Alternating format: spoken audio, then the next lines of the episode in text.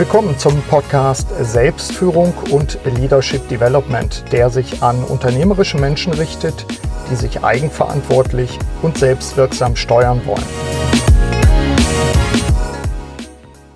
Hallo, mein Name ist Burkhard Benzmann. Als Coach und Berater begleite ich seit 30 Jahren unternehmerische Menschen. In dieser Podcast-Episode interviewe ich Dr. Claudia Nicolai. Sie ist akademische Direktorin der School of Design Thinking am Hasso-Plattner-Institut in Potsdam und sie ist dort vor allem für die Gestaltung des Design Thinking Lehr- und Forschungsprogramms verantwortlich. Und zwar seit 2010. Ich habe sie beim Kongress Wandelbarer Campus der Zukunft von Steelcase 2016 kennengelernt. Frau Dr. Nikolai wird beim diesjährigen Leadership Development Kongress die Keynote am Nachmittag natürlich zum Thema Design Thinking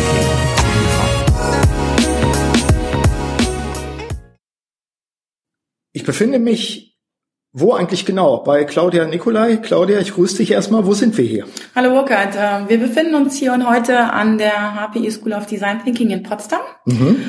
Und äh, ja, dann mal schauen, worüber wir uns heute unterhalten werden. Ja, wo, wie findet man euch üblicherweise? Ich habe äh, auf den Plan nachgeschaut und äh, Hasso-Plattner-Institut gibt's ja mehrere Standorte auf dem Campus der Uni hier in Potsdam.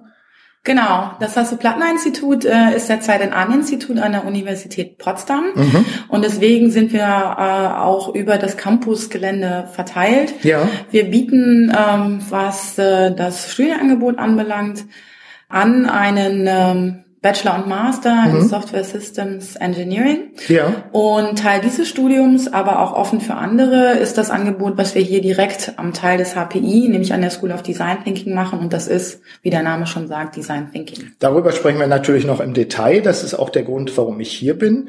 Ich hatte es in der Einleitung schon erzählt, du bist ja auch Speaker beim diesjährigen Leadership Development mhm. Kongress am 21.09. Und genau das Thema Design Thinking werden wir dort vertiefen und auch die Beziehung mal untersuchen zwischen Selbstführung und Teamerfolg, mhm. was ja, ich glaube, da haben wir ganz gute Überschneidungen auch, das passt gut. Hast du eigentlich mehrere Visitenkarten? Ich fragte mich so im Vorfeld, heutzutage hat man ja manchmal fast schon ganzen Fächer. Was genau ist eigentlich dein Titel? Also ich habe nur eine Visitenkarte, mhm. auf die ich auch sehr stolz bin. Ähm, mein Titel äh, nennt sich auf Deutsch-Englisch Academic Director. Das heißt, ich äh, leite gemeinsam insbesondere mit Uli Weinberg die School of Design Thinking und bin im Rahmen dessen zuständig für die Programmkonzeption, also mhm. auch das, was worüber du gerade auch schon gesprochen hast. Ja.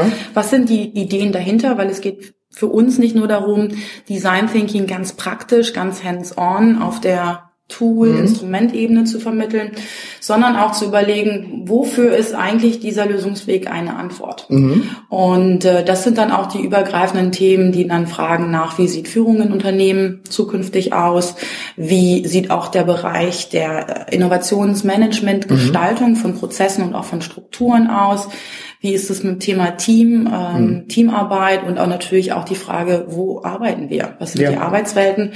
Und das sind so Dinge, die dann auch in das ganz konkrete Programmdesign hier an der D-School dann einfließen. Mhm. Und damit beschäftige ich mich, wenn man so will, nicht nur in der Konzeption, sondern auch in der Durchführung. Also ja. sprich mit den Teilnehmern an unserem Programm. Das sind in der Regel Studenten, aber auch äh, junge Professionals mhm. und auch Unternehmensvertreter, die zu uns kommen weil sie auch noch oder wieder auf der Suche nach neuen Herangehensweisen ja. sind. Und Inspiration. Wir haben uns ja kennengelernt letztes Jahr bei der Veranstaltung, die ihr mit Steelcase zusammen gemacht mhm. habt, Wandelbarer Campus der Zukunft, wo wir dann hier ja bei euch selbst getagt haben und am eigenen Leib im positiven Sinne erfahren haben, wie man Design Thinking auch machen kann. Mhm. Genau. Ich habe auf die Internetseite vorher nochmal geschaut des äh, Hasso-Plattner Instituts und habe da ein, ein Zitat von Windsurf einem der Mitbegründer des Internets, wie die meisten sicherlich wissen, gefunden, dass da heißt, das Nachdenken über komplexe Systeme und wie diese, wie wir diese organisieren, ist ein elementarer Bestandteil von Lehre und Forschung an diesem Institut. Das beeindruckt mich sehr, sagt Windsurf. Wer studiert eigentlich hier? Mich interessiert das auch, was sind so für Personen? Vielleicht können wir es ein bisschen fokussieren auf die D-School. Mhm. Sehr gerne. Also zu uns kommen in der Regel genau solche Menschen, die von sich sagen, ich habe viel in meinem Bereich meinem Studium, meiner Tätigkeit gelernt. Sprich, ich habe schon eine gewisse Expertise. Ja. Sei es im Bereich IT, sei es im Bereich äh, Management, sei es aber auch im Bereich der Ethnographie beispielsweise. Und ich sehe, dass ich mit dem, was ich schon kann, zur Problemlösung in meiner Organisation, Unternehmen, Non-Profit-Organisation ja. beitragen kann, sehe aber auch, dass ich mit meinem disziplinären Wissen an Grenzen stoße. Mhm. Weil, und deswegen auch nochmal der Rückgriff auf das Zitat von Vin Cerf, wir uns in komplexen Umwelten bewegen, ja. die, und mittlerweile ist es sozusagen ja Tatsache und nicht mehr Zukunft, äh, wo wir nicht wissen, wie sie sich entwickeln werden. Mhm. Mehrdeutigkeit, mhm. Ambiguität, Unplanbarkeit. Unklar, Unplanbarkeit. Und wie gehe ich eigentlich dann mhm. ähm, mit dem ganzen Thema Managementführung, insbesondere in Bezug auf Innovation, um? Ja. Das heißt, das ist das, was ähm, Menschen, Studenten, Professionals äh, zu uns treiben, mhm. die dann sagen, was kann ich eigentlich für diese Art von komplexen Problemlösungsprozessen, mhm. Umgang auch mit Disruption und Veränderung von und mit anderen lernen ja. und die dann auch gemeinsam gestalten. Ja. Sprich, das ist letztendlich auch der Ansatz vom, vom Design Thinking. Also hat sehr viel eigentlich erstmal mit dem Denken zu mhm. tun, in dem Sinne, dass ich mich auf andere Denkmuster, Denkgebäude, Erklärungszusammenhänge, Erklärungsmuster von anderen einlasse, ja. die verstehe und sie nicht gleich mal ablehne und sage, im Bereich Wirtschaftswissenschaften oder im Bereich Ingenieur gibt es die und die Erfolgskriterien und das sind die einzelnen, mhm. die zählen, sondern das äh, quasi in diesem, wenn man so will, offenen Diskurs äh, auch aufgreifen. Ja. Das heißt, zu uns kommen Menschen, die sozusagen eine starke I-Perspektive haben. Also ich kann was, mhm. aber, und deswegen ist sozusagen der zweite Bereich noch viel wichtiger, mhm. eine große Querschnittsperspektive mhm. haben. Wir sagen, offen zum Denken und Arbeiten mit anderen mhm. zu sein, weil ihnen klar und bewusst ist, dass sozusagen die Silo-Lösung ja. nicht mehr die erfolgversprechende für die Zukunft ist. Mhm. Die kommen zu uns und natürlich auch Menschen, die getrieben sind, also positiv getrieben, mhm. Motivationen haben, auch äh, Veränderungen selbst zu gestalten. Mhm. Und das ist, denke ich, auch ein ganz zentrales äh, Element mhm. auch von, von Design Thinking. Weil wer zu uns kommt, kommt hierher, weil er möchte. Nicht, weil eine Studienordnung XYZ ihm vorschreibt, du musst drei ECTS in Design Thinking machen und dazu äh, fünf Stunden im Team arbeiten und mhm. drei Lösungen produziert haben. So funktioniert das Ganze halt nicht. Ja. Und deswegen äh, haben wir sehr viele, äh, oder sind eigentlich alle, die zu uns kommen, erst einmal auch intrinsisch motiviert mhm. und müssen durch ein relativ, durch ein sehr umfangreiches Auswahlverfahren, weil wir, na, was heißt natürlich, wir haben sehr viel mehr Bewerber auch, als eigentlich Plätze zur Verfügung stehen. Gut, das heißt also, äh, wenn man will, heißt es noch lange nicht, dass man darf selbst wenn man sozusagen sich selbst schon für geeignet hält, man muss sich bei euch, zumindest wenn man eben einen dieser Studiengänge auch machen will, tatsächlich auch einem Auswahlverfahren stellen. Genau, weil es auch sehr viel mit Doing zu tun hat. Mhm. Also jeder kann in seiner Bewerbung, egal ob bei uns oder woanders, mhm. schreiben, ich bin teamfähig. Ja. Äh, aber das äh, ähm, deswegen nicht nur Design Thinking, mhm. das hat nämlich dann auch wieder sehr viel mit Doing zu tun, mhm. dann im, konkret im Team zu arbeiten, sich auch auf dynamische Prozesse mit Höhen und Tiefen ja einzulassen, die auch nicht unbedingt immer von vornherein nur nach vorne gehen, sondern mhm. auch mal rechts und links von dem, was ich ursprünglich gedacht habe, liegen. Das ist nicht ganz so leicht mhm. Äh, und deswegen ist das auch nochmal ein ganz zentrales Moment. Wir sollten an dieser Stelle vielleicht von dir als Expertin nochmal mhm. hören, was ist denn jetzt eigentlich Design Thinking? Vor ähm, zehn Jahren ich, ich habe den Begriff früh mal gehört, mhm. aber ich habe ihn dann auch, auch mit, mit äh, dem Umfeld von Stanford in Zusammenhang mhm. gebracht. Ich habe ihn aber auch mit IDEO äh, in Zusammenhang gebracht mit der Agentur.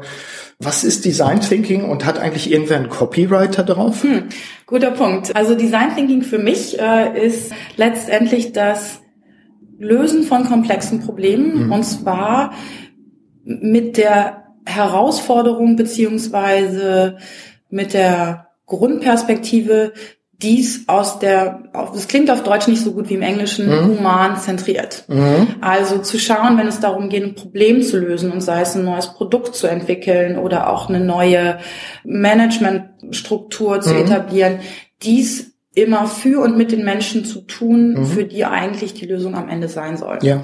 Sprich zu verstehen, was treibt diese eigentlich, wo werde ich sie auch zukünftig abholen, mhm. wenn ich eine neue Lösung ja. habe und da sehr äh, ko-kreativ letztendlich auch vorzugehen. Mhm. Und das ist letztendlich das ganz zentrale Element oder die ganz zentrale Grundlage ja. von Design Thinking, das einmal als Mindset zu begreifen.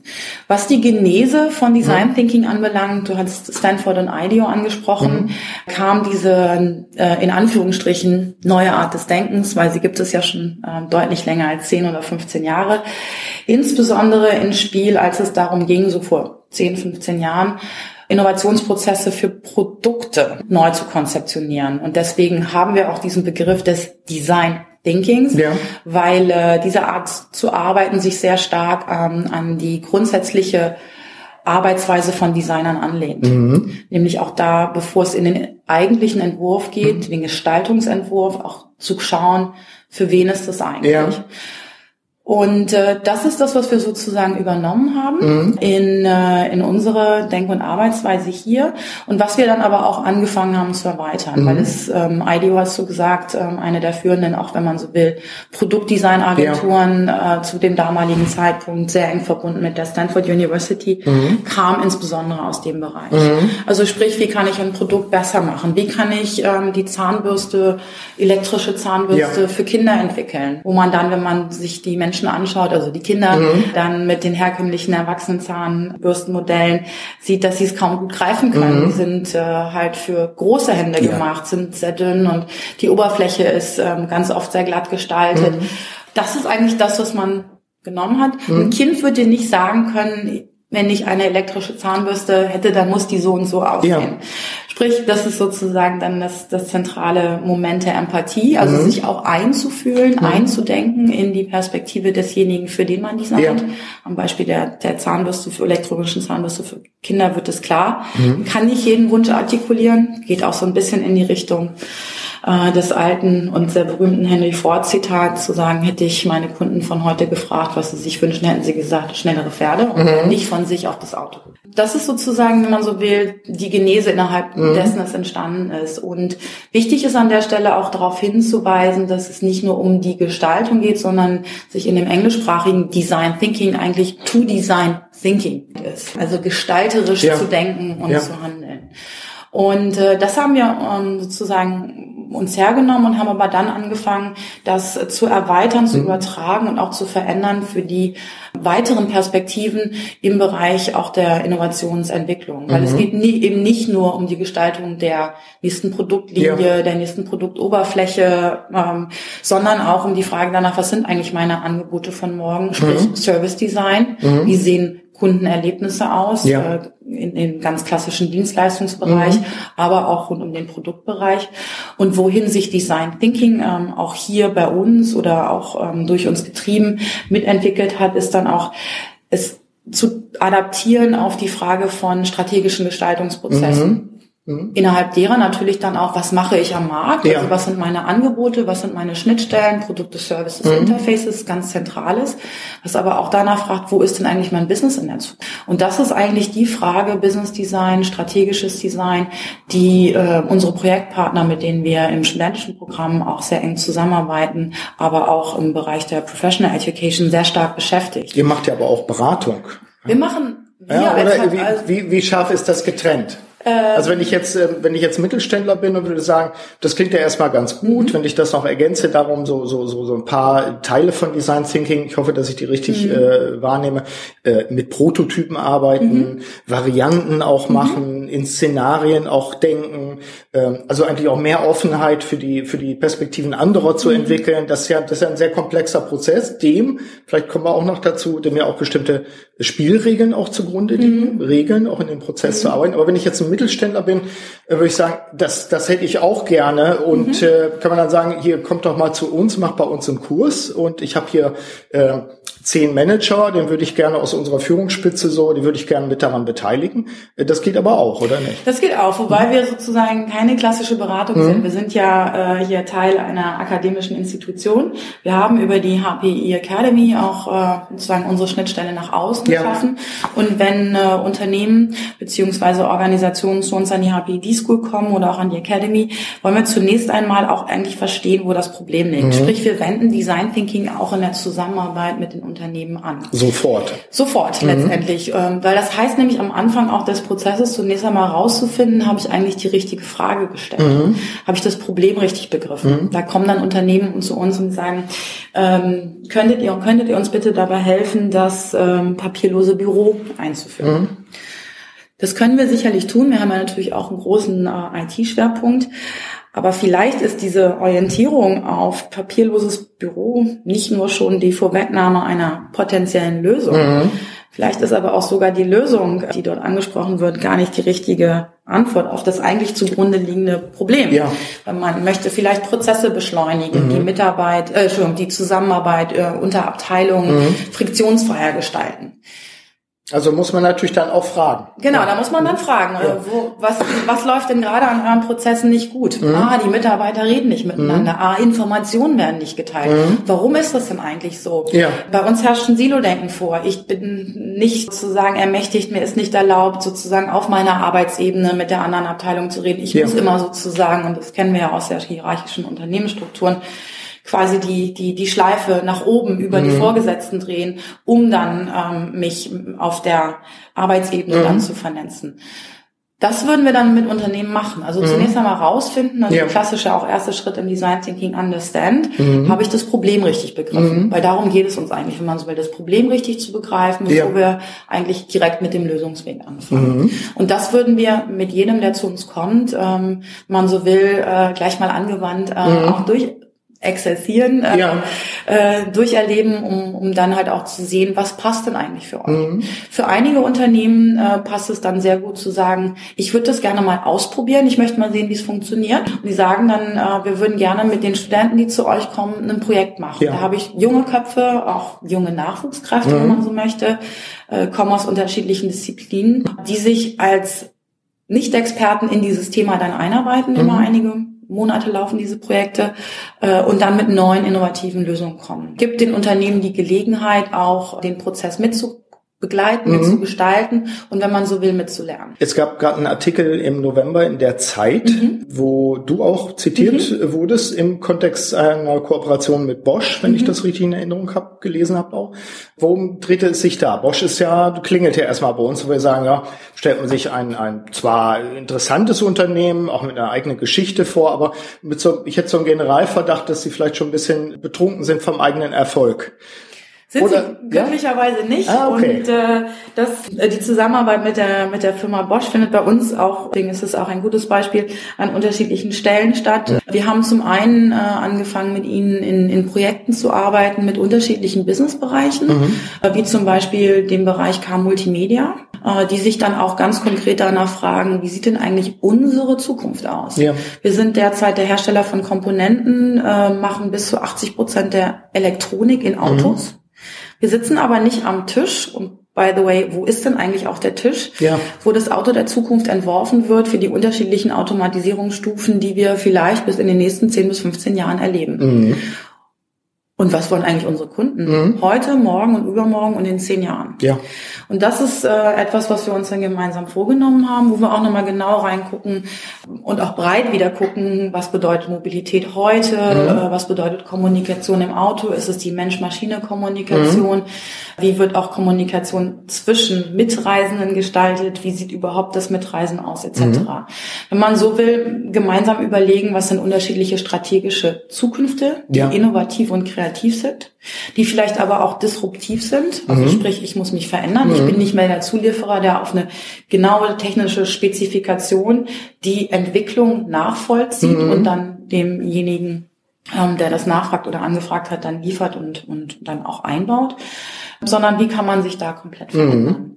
Das ist sozusagen ja. das eine und das andere natürlich auch ähm, auf der Ebene der, der Zusammenarbeit äh, mhm. in, in, im Unternehmen, weil das ist sozusagen nicht nur eine, eine Frage, die in diesem Unternehmensbereich gestellt, die stellt sich ähnlich oder anders. Mhm Ähnlich und anders auch im Bereich Haushaltsgeräte, ja. Power Tools, äh, wo das Unternehmen ähm, als Ganzes mhm. auch sozusagen an uns herangetreten ist und hat gefragt, könnt ihr uns auch helfen, mhm. ähm, uns nicht nur mit neuen Lösungsansätzen, sondern auch neuen Lösungswegen mhm. ähm, mit auf den Weg zu begleiten. Sprich die Ausbildung auch im Bereich Design Thinking Coaching, äh, mhm. wie kann ich sozusagen dieses Wissen, diese Expertise in, in die Organisation bringen. Und das zeigt auch nochmal aus, zeichnet uns dann auch nochmal aus, also weil wir halt an der Stelle keine klassische Beratung sind. Mhm.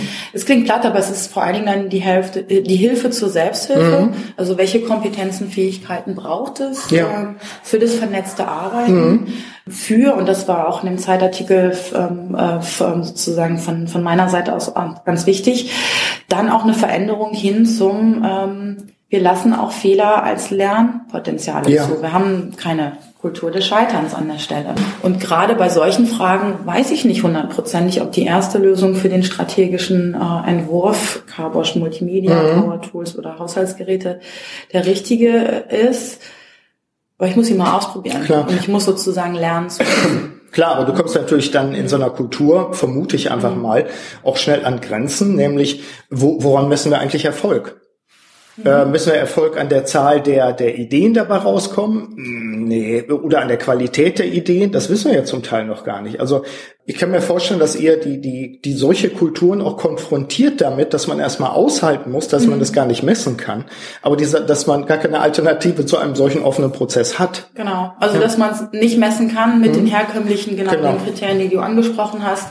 Qualität der Idee, Markterfolg mhm. etc., sondern auch andere braucht. Mhm.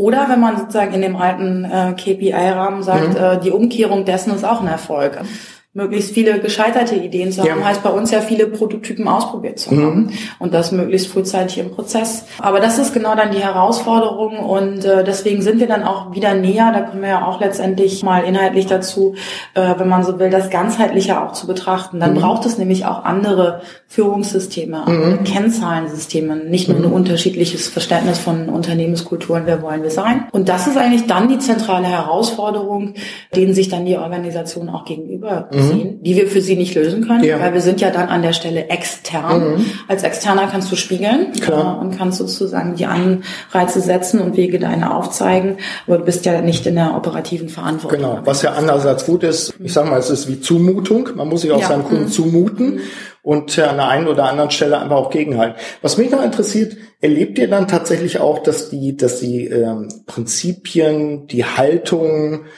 letztlich auch die Tools, Instrumente des Design Thinking, die ihr anwendet, pack auch ein paar Links in die Show Notes, sodass die, die mhm. Hörerin, der Hörer, der interessiert ist, ja auch nochmal mhm. nachlesen kann.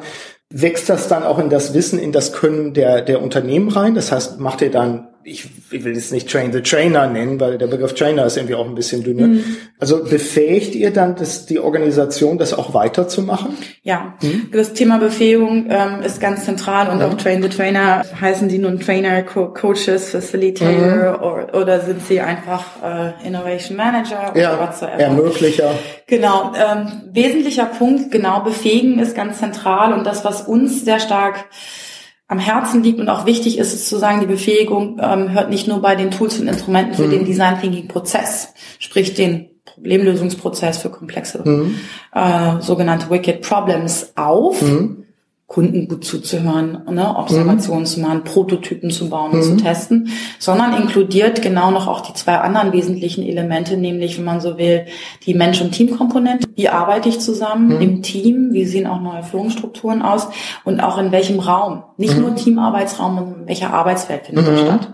Wenn ich sage, ich mache das sozusagen auf der Prozessebene, ja. setzt das eigentlich auch voraus oder hat zur Folge, dass sich Veränderungen genau auch auf der, auf diesen anderen zwei Ebenen mhm. zeigen. Und das heißt insbesondere zum Thema Team, Teamarbeit, sich damit auseinanderzusetzen, dass im Design Thinking ein impliziter Gedanke des Shared Leadership drinsteckt. Mhm obwohl wir unterschiedliche Hintergründe haben, unterschiedliche Erfahrungen, auch im Unternehmen, Dauer der Betriebszugehörigkeit, ja. Führungsposition, ist zunächst einmal der Beitrag, den ich leisten kann in einem Innovationsprozess, derjenige, den ich leiste, ohne den Titel Kontext, ohne und Titel. Was auch immer. Ja. Und das heißt sozusagen, der, mein Chef zählt nicht doppelt und ich mhm. zähle nur halb mit dem. Und das ist dann etwas, was sehr viel Potenzial freisetzen mhm. kann, aber letztendlich dann auch heißt, äh, wir verändern uns. Genau. Ähm, wir gehen weg von ganz klassischen hierarchischen Modellen und ähm, gehen auch eher in eine Richtung der, das was ich vorhin schon angesprochen hatte, Vernetzung mhm. innerhalb der Organisation. Also es ist nicht nur das vernetzte Denken im Kopf ja. mit unterschiedlichen Inspirationen, Eindrücken und Expertisen von anderen zu mhm. arbeiten, sondern sich auch im und über die Unternehmensgrenzen hinaus zu vernetzen. Mhm. Ich würde da den, den Raumaspekt auch nochmal aufnehmen. Gerne. Stichwort Steelcase wandelbarer Campus der mhm. Zukunft, wo wir eben im letzten Jahr uns da auch nicht nur kennengelernt haben, sondern eben auch beschlossen haben, wir müssen das auch mal irgendwie mhm. mit dem Thema Selbstführung verknüpfen. Mhm. Ich bin ja ein Freund davon, ich nenne das ja immer gedeihliche Bedingungen schaffen. Mhm. Also wie schaffe ich Räume, mhm. die das, die müssen ja gar nicht kompliziert sein. Mhm. Oder gibt es da Faktoren, wo du sagst, wir hatten es jetzt gerade, ich habe auch ja einem Mittelständler empfohlen, mhm. fahren Sie doch mal nach Potsdam und mhm. tauschen sich mal aus, denn er baut gerade auch ein, ein großes Zentrum neu, ein, ein großes Gebäude, was auch die Innovation fördern soll. Wenn ich vor so einem Projekt jetzt stehen würde, bin jetzt, bin jetzt ein angestellter Geschäftsführer mhm. beispielsweise, was ist da eure Erfahrung bisher? Wie weit können uns die Räume unterstützen dabei, teamfähig zu sein? Können uns auch behindern mit mhm. Sicherheit mhm. auch. Aber was, mhm. was sind da eure Erfahrungen? Woran müsste ich denken beispielsweise? Zunächst einmal, was wir anbieten, ist sozusagen unsere Erfahrungen zu mhm. teilen, weil die D-School, wir sind jetzt hier auch sozusagen in einem Raum, der auch mein Büro ist, aber mhm. sozusagen auch Teamarbeitsraum ist. Und den typischen Tisch den hat typischen sozusagen, Tisch hat, der etwas äh, höher ist. Genau, der auf Rollen steht. Äh, wir arbeiten im Stehen, also hat keine normale Sitzhöhe. Äh, hinter dir, neben mir befinden sich auch Wände, Wände mit Whiteboardfolie, teilweise auch beschrieben und auch sehr viele visuelle Anregungen. Sprich, das was viel Analoges nebenbei. Viel Analoges, ja. genau. Ähm, wenn man so will, als subkultureller Gegenentwurf zu dem, wie normalerweise immer noch Unterricht, mhm. Lehre, Lernen an Universitäten stattfindet. Mhm. Und mittlerweile auch als subkultureller Gegenentwurf zu dem herkömmlichen, überkommenen Vorlesungsraum. Mhm und auf der anderen Seite dem absolut auch gleichermaßen wieder anonymisierten MOOC, Massive ja. Online Courses, wo mhm. man auch nicht gemeinsam arbeitet, sondern an unterschiedlichen Orten vor dem Rechner sitzt. Ja. Sprich, wir legen einen ganz großen Fokus ähm, und zeigen hiermit auch ähm, sogenannten wie Space, also den Raum für das Wir. Mhm. Die äh, Möglichkeiten, sich dem zu entziehen, sind an der D-School relativ gering. Mhm. Äh, und deswegen kann man hier zum einen, wenn man herkommt, äh, erleben, wie sieht denn auch der radikale Gegenentwurf aus. Mhm. Der funktioniert hier im Übrigen auch deswegen so gut, äh, auch in ihre, in dem Design. Es ist viel ähm, weiß, es ist viel auch ähm, stark, glatte Oberflächen zu dem, zu dem, wie man stereotypischerweise auch ein IT-Institut beschreiben würde. Mhm. Das ist eckig, mhm. ne? klare Grenzen. Ja. Und insofern geben die Möbel, die wir das haben, auch ein Stück weit wieder und passen mhm. dann auch wieder an. Es bleibt zunächst einmal sozusagen zwar Gegenkultur, aber es ist anschlussfähig. Mhm. Also die Leute kommen mir gerne her. Auch Studenten, die am HPI äh, äh, IT studieren, nutzen die Räume auch unheimlich gerne einfach nur für Teamarbeit. Hier in der D-School. Hier in der D-School, mhm. beziehungsweise wir auch, wir haben weitere Räumlichkeiten ah, ja. auch ausgestattet auf dem ähm, gesamten Campusgelände, mhm. so dass sozusagen diese Arbeitskultur da auch ihren Eingang findet. So dass man als Unternehmen zunächst einmal sich angucken kann, wenn ich das ausprobieren möchte, mhm. ist ein erster Schritt wirklich das Innovationslabor, der Collaboration Space, mhm. den ich einrichten kann, auch so als Gegenentwurf zu dem, wie sieht denn derzeit meine herkömmliche Arbeitswelt mhm. aus. Ähm, das machen auch sehr viele Organisationen und dazu regen wir sie auch mit an. Allerdings versuchen wir sie auch immer dazu anzuregen, das dann einen Schritt weiter zu denken. Mhm. So ähnlich wie die D-School dann auch das Innovationslabor für Projektpartner, für Studierende, für junge berufstätige Professionals, Executives ist, so bleibt es dann immer ein Labor. Labor mhm. ist noch nicht so echt reale Welt. Mhm. Sprich, die nächste Stufe oder die, die Weiterführung des Gedankens heißt eigentlich dann, und wie integriere ich das dann in neue Arbeitswelten? Ja. Also sprich, wie sind dann auch die, die ähm, Übergänge, Transformationen zwischen I and We Space mhm. und wie kann ich es auch schaffen, sozusagen dieses Moment, jetzt kommen wir alle zusammen, arbeiten im Team zusammen, mhm. Entwickeln Ideen ja. äh, oder haben Feedbackrunden und gehen dann wiederum in die individuellen mhm. Projektarbeiten, die man ja dann auch so oder so zu, mhm. ähm, zu machen hat. Ein, wie kann man das ähm, sozusagen nicht nur sanfter gestalten, ja. sondern auch, dass es eine Arbeitslandschaft wird und nicht nur sozusagen dieses I and We. Das, da vielleicht auch nochmal, das finde ich äh, sehr spannenden Punkt, der gleichzeitig aber auch bei manchen Leuten daran scheitert. Ich bin vielleicht begeistert, wenn ich jetzt Geschäftsführerin, Geschäftsführer bin, mhm. war hier bei irgendeiner Veranstaltung, will das mitbringen, habe zwar sozusagen die Macht des Amtes so, mhm. aber okay, dann, dann habe ich vielleicht einen, einen Büroausstatter, der das gar nicht kapiert. Mhm. Dann äh, denkt mein Einkäufer noch, wie viel kostet ein Schreibtisch so ungefähr. Ja. Also diese Prozesse zu verstehen, um die zu verstehen, muss man sie auch erleben. Das ist so mhm. meine Erkenntnis. Ja.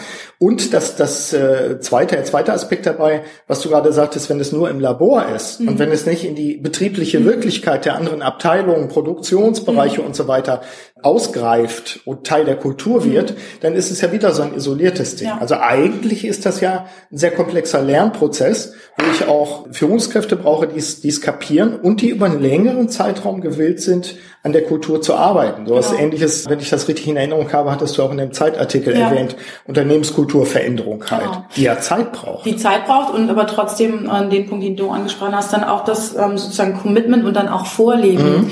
von Führungskräften, vom, vom Management der Geschäftsführung braucht. Und langen Atem. Und langen Atem. Aber so alleine, dass sie es sozusagen dann auch vormachen mhm. und zum Beispiel sagen, ich fange mit dem ersten Raum an und das ist mein Büro, nicht weil das bei mir zuerst zu passieren hat, weil ich der Chef bin, mhm. sondern ich lebe das vor. Aus ja. meinem Büro wird auf einmal auch der kollaborative Teamspace mhm. viel offener, viel besser kann man eigentlich gar nicht signalisieren, dass ich jetzt auch anders mit ja. meinem Team, mit dem, äh, den Teams, mit denen ich zusammenarbeite, ja. Auch arbeiten möchte Klar. in Zukunft. Das verleitet nochmal zu der Frage Design Thinking an sich. Wie wird mhm. sich Design Thinking weiterentwickeln? Man kann ja jetzt nicht sagen, ja, das ist jetzt wie die reine Lehre. Mhm. Oder vielleicht sagt man das doch, ich weiß es nicht. Es gibt Prinzipien dazu, es gibt Sachen, die sich rausgemändelt haben als richtig. Es gibt vielleicht den einen Anbieter, der es so macht. Es gibt euch, die sagen, na, für uns mit der D-School gibt schon eine Wiedererkennbarkeit, eine Identität, gibt es einen Code beispielsweise, der gilt, wenn ihr zusammenarbeitet. Was, was meinst du, ähm, wenn, wenn wir jetzt in fünf Jahren wieder zusammensitzen mhm. würden, was wird sich vermutlich verändern, erweitern, mhm. ergänzen? Also ich möchte andersrum anfangen. Mhm. Ich möchte anfangen mit dem, was sich auch noch dann halten wird, weil das sich einfach als grundlegende Gestaltungsprinzipien auch durchzieht. Nämlich was den Prozess mhm. anbelangt, du hast es äh, schon angesprochen, nämlich das Thema der Empathie, also mhm. die, wenn man so will, Nutzerzentriertheit, Kundenorientierung, mhm. Humanzentriertheit, also das Thema der Empathie, mhm. sich einzuführen, hineinzuversetzen in was wollen meine Kunden, was wollen meine Mitarbeiter etc. Das ist das Erste. Das Zweite von den drei Prinzipien, die für mich persönlich ähm, handlungsleitend sind, ist das äh, des Experimentierens, mhm. des Ausprobierens, mhm. also Lösungen zu entwickeln, zum einen zu bauen, ja.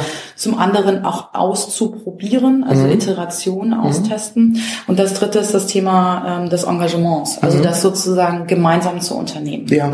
äh, im Team, ähm, in einer Organisation äh, und da sozusagen auch ähm, Ver Veränderungen aktiv zu mhm. gestalten und nicht einfach versuchen auszusetzen. Ja.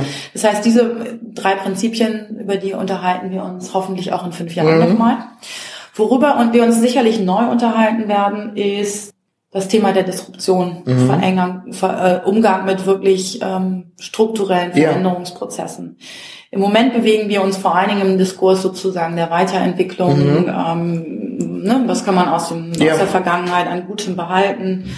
Am schlechten äh, anders machen ja, und so weiter. Optimierung. Optimieren. Mhm. Sozusagen, das wird sicherlich stärker den Diskurs prägen, damit auch sicherlich eher Themen so aushalten von Widersprüchen. Ja. Angst. Angst, ja. ähm, Angst und, und, und Freude. Also das mhm. ist auch so das, was, äh, was ich da auf ähm, uns auch so in der mhm. Diskurs zukommen lasse. Ja. Weil wenn wir über strategische Zukünfte nachdenken, ist das was anderes, in der Gestaltung, als wenn ich über eine neue Produktkategorie mhm. oder ein neues Produktdesign nachdenke ja. frage, mache ich die Ecken rund. Ja, was ich denke in dem Kontext, erstens, ich erwarte von der Führungskraft, wenn ich mich einlasse auf solche Prinzipien, auf solche mhm. Arbeitsweisen, mhm. dass eine solche Person auch in der Lage ist, sich in ein Team einzufügen und mhm. nicht zu sagen, ich habe hier die Schulterklappen, deswegen, mhm. was du vorhin mhm. halt sagtest, eben nicht, gilt jetzt zweimal, was ich sage. Und das, was du äh, sagst, ist anderthalbfach. Das wäre eine Geschichte. Und das andere ist eben in einer Welt, die stärker von Brüchen Brüchen möglicherweise mhm. auch bestimmt wird, von, von Unsicherheit, muss ich ja an mir selbst arbeiten. Ja. Und das ist das, klar, mein Thema seit zehn mhm. Jahren Selbstführung. Mhm. Äh, mir fällt auf, dass hier noch zu wenig getan wird und was die Qualifikation von Führungskräften betrifft, mhm. überhaupt erstmal die Voraussetzungen mitzubringen, mhm. die Offenheit mhm. mitzubringen, die, das Entdecken der eigenen Mindsets da sehe ich, das ist jetzt nicht euer Job, aber da, da sehe ich eine Erfolgsvoraussetzung, wenn man so, wie ihr es tut, mhm. im Team arbeiten will, in Organisationen, wenn man die Kultur so verändern will, dann stelle ich fest, das Mindset von vielen Führungskräften ist noch lange nicht da. Mhm. Und die Art der, der Persönlichkeitsentwicklung, ich will noch gar nicht von Entfaltung sprechen, mhm. aber dazu müsste ja. es da drin sein. Das weiß ich bei manchen nicht ja. genau, ob das überhaupt drin ist. Das ist für mich etwas, Design Thinking in fünf Jahren, finde ich, aus meiner Sicht, mhm. müsste noch stärker diesen Aspekt der, der Selbstentwicklung, Selbstentfaltung irgendwie berücksichtigen oder zumindest sagen, wir müssen das einfordern. Ihr müsst mhm. vorher oder wie auch immer oder währenddessen mhm. Entwicklungsprozesse auch für euch selbst durchmachen. Ja, also wir formulieren. Ist nicht eure Verantwortung. Genau, ist nicht unsere Verantwortung. Aber mhm. wir form, es ist, das ist sozusagen, wenn man so will, eines unserer nicht sozusagen handlungsleitenden Prinzipien, mhm. aber äh, Slogans. Mhm. Uh, leave your ego out of the door. Mhm. So, wenn, wenn du sozusagen hier reinkommst ja. in sozusagen ein Design Thinking Projekt, äh, dann geht es halt äh, nicht darum, dass du egoistisch deine mhm. Meinung durchdrückst und ja. deine Vorstellung von, so muss das Projekt aussehen, so muss es gemacht werden und das muss am Ende bei rauskommen und so wird Erfolg gemessen. Das ist mal das eine. Das zweite ist, und da gebe ich dir völlig recht, aber da setzen wir auch schon an, auch die Arbeit im Team heißt ja nicht, das Ich zu vergessen. Aber mhm. das ist auch das, was, ähm, du hast auch gesagt, was passiert so im Markt. Ja. Im Moment sehen wir sehr viele Beratungen, die sehr viel Design Thinking anbieten, das sich nur beschränkt auf den Prozess. Mhm. Wie führe ich ein offenes Interview? Ja. Wie mache ich eine Beobachtung? Wie baue ich ein Prototyp? Mhm. Wie äh, bin ich visuell und ja. sozusagen? Gib mir Tools. Gib mir Tools. Ja. Das, was wir oder ich auch ganz stark versuche immer wieder anzuregen und auch in den Diskurs reinzubringen, ist, das ist Handlungswissen, das mhm. brauche ich, aber ich brauche eigentlich genau das auf der Metaebene, mit die Kompetenz damit umzugehen, beziehungsweise auch überhaupt zu erkennen, wo es weitergehen kann. Und das ist das Thema der Selbstentfaltung mhm. und der Selbstreflexion. Mhm. Und das ist das, was wir hier auch in unsere ähm, ähm, studentischen Programme ganz stark auch reingebracht haben, mhm. nämlich diese Reflexionsschleifen auf individueller und natürlich auch Teamebene ja. immer wieder zu führen. Ja. Also darüber genau nachzudenken, was hat das jetzt mit mir gemacht, was mhm. ist mit mir passiert, mhm. Potenzialentfaltung und mhm. so weiter, da auch als Stichwort zu machen. Und da sehe ich im Moment auch noch äh, ein großes Handlungsfeld, mhm. wo wir äh, als diejenigen, die Design Thinking schon lange machen und sicherlich auch viel stärker vernetzen werden mhm. mit, ähm, ähm, ich sag mal, Leuten wie dir, ja. Richtung äh, sozusagen HR, ja, Führung, Coaching, wie Coaching. immer man das nennt, ja, mhm. mhm. auch wie man das in Zukunft nennt. Genau. Also mich, mich beruhigt das, weil das war äh, klickerte bei mir, als ich als ich hier beim Campus war mhm. im, im letzten Jahr, wo ich mir dachte, es gibt ja keine Zufälle möglicherweise, aber wie sich das zusammenfügt, mhm. einfach nochmal den Zeigefinger hochzuhalten, mhm. wie ich das zum Teil im Fishbowl ja auch ja. gemacht habe. Alles überzeugend, aber wir haben so viele Führungskräfte, die genau solchen Prozessen Mitarbeiter auch stärker in die Mitverantwortung, Mitgestaltung mhm. auch einzuladen, im Wege stehen, weil das Ego eben nicht vor der Tür abgegeben wird, mhm. sondern weil das Ego zum Teil gelernt mhm. so weit aufgeblasen wird, dass, dass, dass sie nicht mal mehr durch die Tür kommen, weil das Ego so groß ist. Genau, so. Und das, ich glaube, dass das in den nächsten fünf Jahren noch stärker, das ist ein Engpass, ja. noch stärker thematisiert werden muss. Ich, nochmal, ich sehe es nicht als eure Verantwortung, mhm. aber so als, als Verbesserung der Eingangsvoraussetzungen als Turbolader, wie immer man ja. das dann nennt. Ja. Und auch zukünftig in Unternehmen noch stärker ähm, zutage treten mhm. wird, weil du hast jetzt schon deine Führungskräfte, die morgen Führungskräfte sind, aber du hast noch morgen viel mehr jüngere mhm. Nachwuchskräfte, mhm. unsere sogenannte Generation Y, ja. die genau nach, ne, gleich nach Entfaltung, mhm. ne, fragt, ja. nicht nur nach Potenzialentwicklung. Ja, und, und Freiraum. ansonsten Freiraum und ja. ansonsten gar nicht bereit ist, sich voll einzubringen. Ja.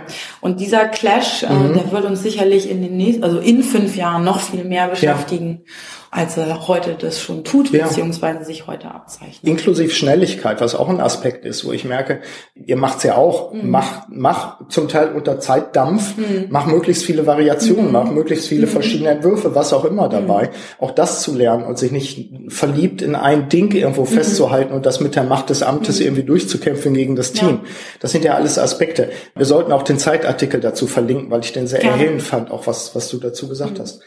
Zur Abrundung vielleicht, mhm. wenn ich jetzt, die Hörerinnen und Hörer sind ja mhm. Führungskräfte, Vorstände, Geschäftsführer, mhm. Eigentümer zum mhm. Teil, äh, Veränderungsagenten. Was könntest du denen noch mitgeben, um das Thema Design Thinking in der eigenen Organisation stärker zu positionieren, vielleicht in Anführungszeichen auch in den Weg zu stellen, ja. dass man erstmal dagegen läuft? Was, was können wir tun, damit das in den Organisationen vielleicht erstmal beäugt wird, mhm. betrachtet wird?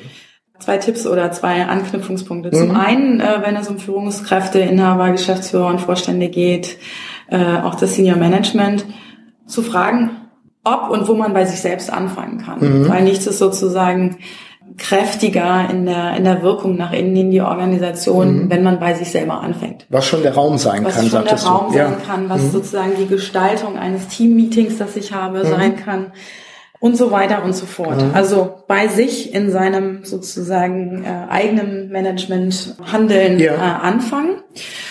Das ist das eine oder der eine Punkt. Ähm, der andere Punkt ist, ähm, in die Organisation zu gucken und sich wirklich ein Problem herauszugreifen, das für viele relevant ist. Mhm. Äh, wobei vielen auch der Schuh drückt. Das kann mhm. Auch wirklich ganz grundsätzlich die Frage sein, was wird denn eigentlich morgen mhm. unser Unternehmenszweck sein, ja. wenn ich wie ein äh, Hersteller von Torf feststelle, Torf ist endlich, ähm, mhm. was mache ich denn zukünftig? Ja. Oder ein Hersteller von Autos, mhm. Mobilität.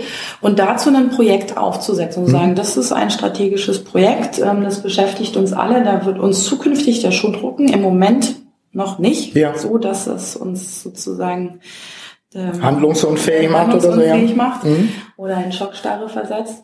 Und das mhm. ähm, man so will, ähm, als Leuchtturmprojekt mhm. aufzusetzen. Mhm. Also Learning by Thinking and Doing. Ja. Mhm. Okay.